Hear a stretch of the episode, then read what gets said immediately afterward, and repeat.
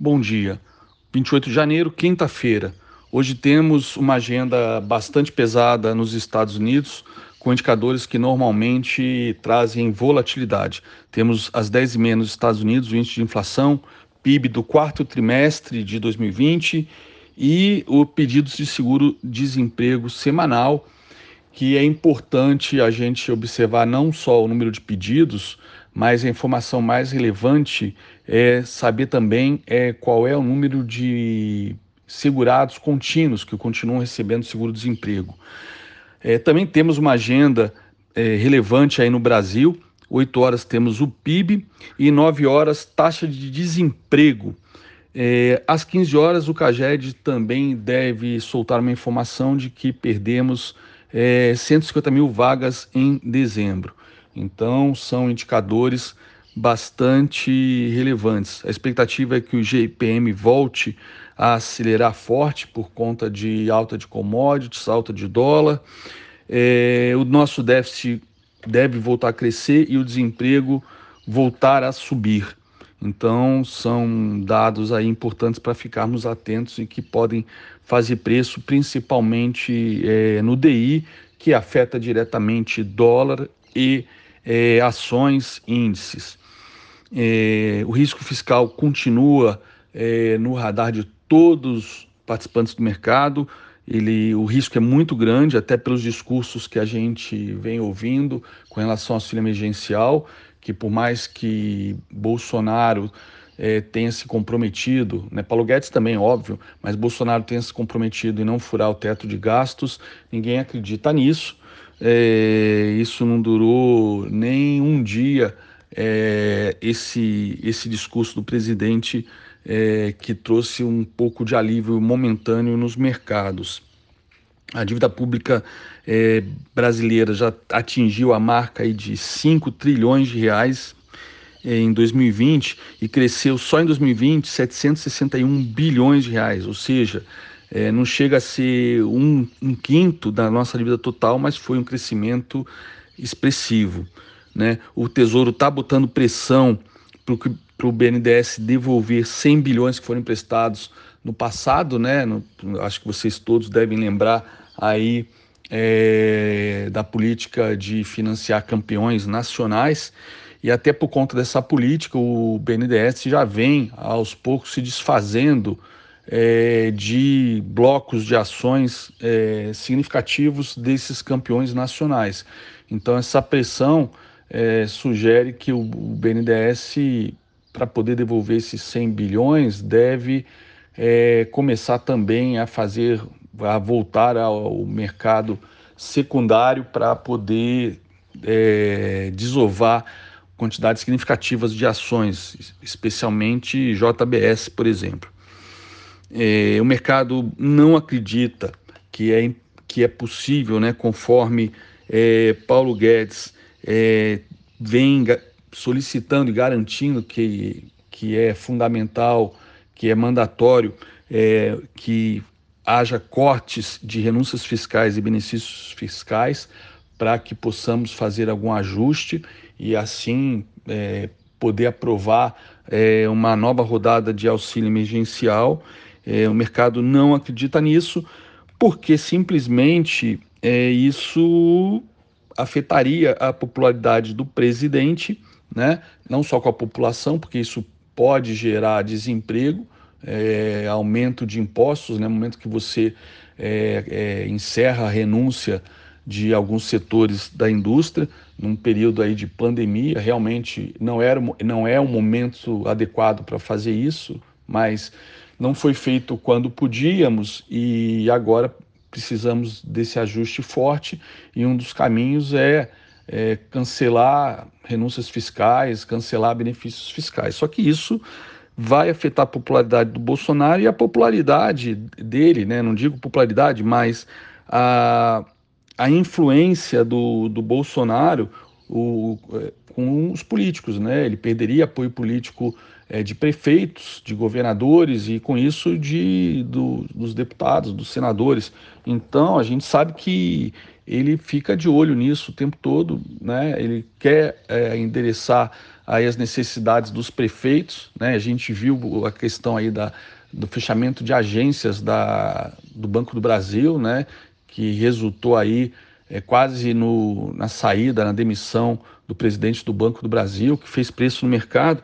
Então imagine reduzir é, renúncias fiscais e benefícios fiscais. Eu duvido que o Bolsonaro faça, mas o Paulo Guedes está contando com isso. É, caso Arthur Lira é, vença segunda-feira a eleição da Câmara, ele está contando que o Congresso faça isso. Mas ninguém, ninguém acredita nessa possibilidade, ninguém leva a sério.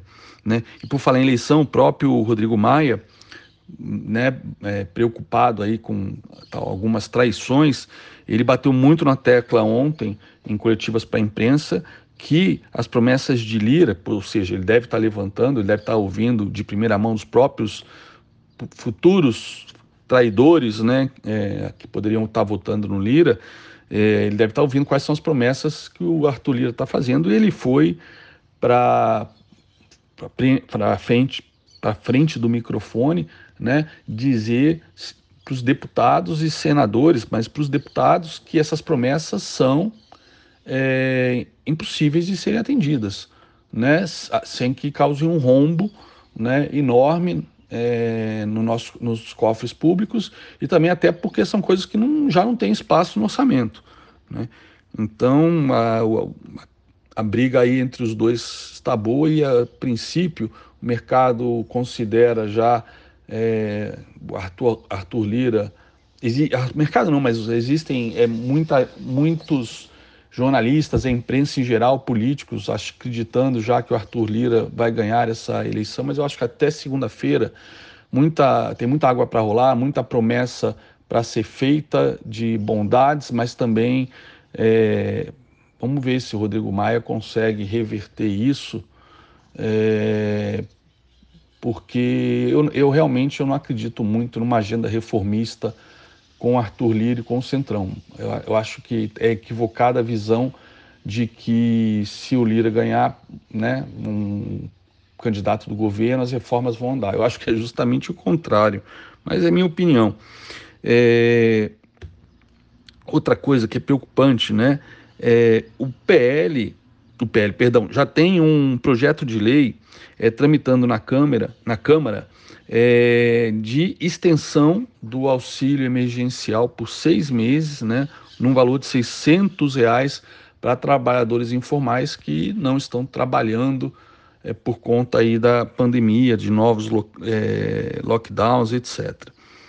É, já está tramitando, então independente de quem ganhe, Lira ou Baleia Rossi já está tramitando isso. E, na verdade, até o próprio Paulo Guedes já, já dá como certo esse, esse, essa prorrogação, essa nova rodada de, de auxílio emergencial. O problema é que ele também está amarrando com ajustes e reformas que, como eu falei, não acreditamos que, que saiam. Tá? Continua aí uma briga grande é, na parte política com a, a, a vacinação o que é, é realmente um absurdo. É, o Butantan ameaçou vender as vacinas, né, é, que o governo a princípio é, disse que ficaria. Então, o governo se comprometeu a ficar com, com 100 milhões de vacinas. A, a, o primeiro lote é de 46 milhões, mas é, se o governo não se comprometer agora com 56, o Butantan ameaça exportar isso, exportar para fora. Né? O Ministério da Saúde diz que ele ainda tem 30 dias para exercer esse direito, essa opção de compra, né? É, 30 dias depois que entregarem os, as 46 milhões de doses, que vai demorar aí ainda alguns meses. Então esse é o cenário, cenário central. Ah, é, Houve carreata de caminhoneiros ontem, então a questão da greve está voltando para o radar, uma greve de caminhoneiros. Bolsonaro está apelando para que eles não façam essa greve, né? E ele prometeu um corte de PIS e COFINS no diesel, já que a Petrobras reajustou o diesel junto com a gasolina essa semana, o que para mim, mim foi positivo, que mostra que, por enquanto, a Petrobras não está sofrendo ingerência governamental. Ela tinha aumentado a gasolina há duas semanas e não aumentou o diesel. Então, E foi na mesma semana do embrólio aí do Banco do Brasil. Então isso levou o mercado também a, a ver aí ingerência, né? Tanto é que as estatais é, lideradas pelo Banco, do Brasil caíram em bloco naquele dia. É, já vimos aí o episódio da Eletrobras, ou seja, as estatais estão sempre aí, é, acabam sempre sendo o elo fraco da corrente nessa disputa aí é, pra, por manter popularidade, enfim, segurar a inflação, é, manter apoio político, né? Então, mas Bolsonaro prometeu, teve uma reunião fora de agenda com Guedes ontem para discutir isso, só que cada centavo né, que for cortado né, é, nessa redução de PIS COFINS significa menos 800 milhões de receita em cima do diesel. É um valor bastante considerável. Esse é o cenário nacional. Ontem tivemos um pregão muito estressante é, nos Estados Unidos. É, Dow Jones caiu 2,05, Nasdaq 2,80, SPX, SP500 caiu 2,57. Entre as razões para isso, é, as razões a princípio né, formais, né, oficiais, é que a coletiva do, do Powell ontem, após a reunião do Fed, que manteve como esperado os, o, a taxa de juros, é, a, a, coletiva dele foi muito pessimista com relação à pandemia, com relação à melhora da economia. Isso ninguém esperava o pessimismo dele, da maneira como foi colocado, tá? É, além disso, tá está havendo problemas de, na entrega de vacinas, atrasos, né? Europa, por exemplo, aí querendo proibir é, que a vacina AstraZeneca, da, é, que foi investido aí, acho que 2,6 bilhões, é, seja exportada, seja vendida para fora da Europa, porque está bem atrasado o, o cronograma de entrega de vacinas, né? A Pfizer, etc., todos revendo aí e dizendo que vão entregar metade do que era esperado ou prometido. Então isso obviamente atrasa esse, essa imunização global que hoje já está na ordem aí de quase, de quase ou ao redor de 1% da população global. Né? E além disso, como mencionamos ontem, fica no radar aí a disputa entre republicanos e democratas, mas que acreditamos que, que vai pender aí para o lado dos republicanos, né? Com, apesar da, da Blue Wave, que é, é, que é a questão da aprovação da, do pacote de estímulos de 1,9 trilhões de dólares né, proposto pelo Biden. E o mercado já está considerando que vai sair, quando sair, daqui a alguns meses, que isso vai, essa briga pode se estender, algo em, é, um, em torno de um trilhão, um pouco mais do que isso. Tá? É, uma outra observação que também fez preço aqui no Brasil, além desse cenário é, nos Estados Unidos, é, que, o que, e que impacta diretamente alguns papéis na área de siderurgia e também mineração, como a Vale, é, que, a, que tem, é, o, tivemos fontes na China né, dizendo que o governo quer que as siderúrgicas reduzam a produção de aço. Né? Então, isso obviamente impactou aqui esse setor aqui no Brasil e a Vale.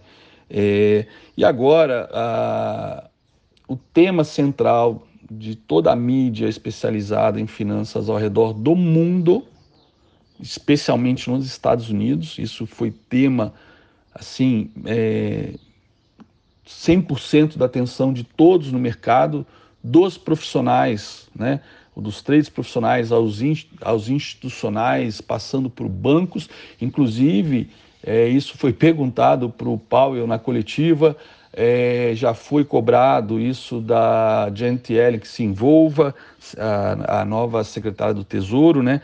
Que é a briga, a queda de braço, a batalha épica, titânica entre traders é, amadores, traders de varejo, né? Especialmente da plataforma de trading Robinhood, é, com hedge funds que estão é, shorts em algumas é, ações, é, penny stocks, ações com dificuldades é, financeiras, né, é, por conta da pandemia, e começou aí um movimento é, liderado por alguns traders, alguns é, investidores na, não sei se eu posso chamar de rede social, né? É, Reddit, que seria uma espécie de fórum, né? Para quem é das antigas aqui no Brasil, lembra um pouco o ADVFN aqui no Brasil de 20 anos atrás. Então eles se juntaram, né? E começaram a comprar essas ações, comprar calls, é, que são opções de compra dessas ações, dessas penny stocks, para poder é, reverter aí a queda e peitando aí grandes hedge funds. Então essa briga está sendo épica e muita gente sugere que a queda dos mercados ontem foi por conta disso, porque é, isso já está trazendo problemas sérios para alguns hedge funds. Um hedge fund precisou ser resgatado por questão de não conseguir é, com, é, cumprir chamada de margem, chegou a perder 30% do seu patrimônio, que era de 12 bilhões de dólares no início deste ano. É, tem fontes dizendo que com, esse, com essa, essa nova alta de ontem, ele estaria perdendo mais 25%. Esse hedge fund foi resgatado por outros dois hedge funds. Então, a indústria de hedge funds está sobre ameaça, né? Se é se é um track que daqui a pouco vai sumir, né? Ou seja, quando todas as ações compradas precisarem ser vendidas e não encontrarem vendedores, né? Isso desabar igual uma pirâmide, trazendo grandes prejuízos para a pessoa física, que dizem que, que, que vem sustentando o mercado nos últimos meses, é, isso pode trazer algum estresse aí adicional para o mercado é, como um todo. Então, o próprio o, é, um, é um fenômeno inédito. Nunca isso, isso nunca aconteceu, né? É, por exemplo, é, hedge funds que estão short em, em algumas ações com essa chamada de margem pode acabar tendo que vender a ponta longa que eles estão em outras ações, ou seja, derrubarem outras ações né, que eles estão comprados, como por exemplo, de repente, FANGs. Né? Setor financeiro ontem, não sei se é por conta justamente disso, é, setor financeiro americano ontem caiu bem forte. É, JP Morgan 2,83 de queda. Morgan Stanley 3,92, Goldman Sachs 2,99, Bank of America 3,59, Wells Fargo 3,86, Citigroup 2,48. Então, é, tá tudo isso num caldeirão e hoje é a continuação dessa, dessa batalha. Sendo que sexta-feira, dia 29, né, no Closing Bell, vai, é o é a rodada final aí, porque é o exercício de, de uma quantidade absurda de opções que vencem na semana ou no mês.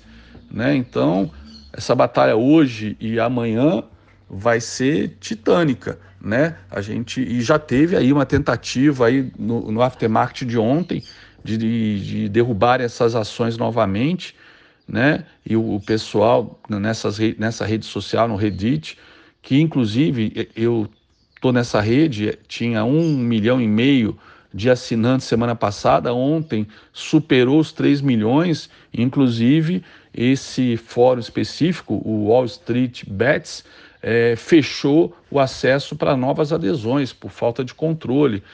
Então isso é comentário na Bloomberg, Wall Street Journal, em toda, em toda a imprensa especializada. E hoje, é, hoje temos aí é, mais um round. E amanhã é o round decisivo. O foco são, por, por enquanto, é, três ações, especificamente duas, GameStop, que já subiu é, nesse período, é, desde que começou esse processo, né, já subiu 1.900% nas últimas é, três semanas, e só ontem subiu 134%.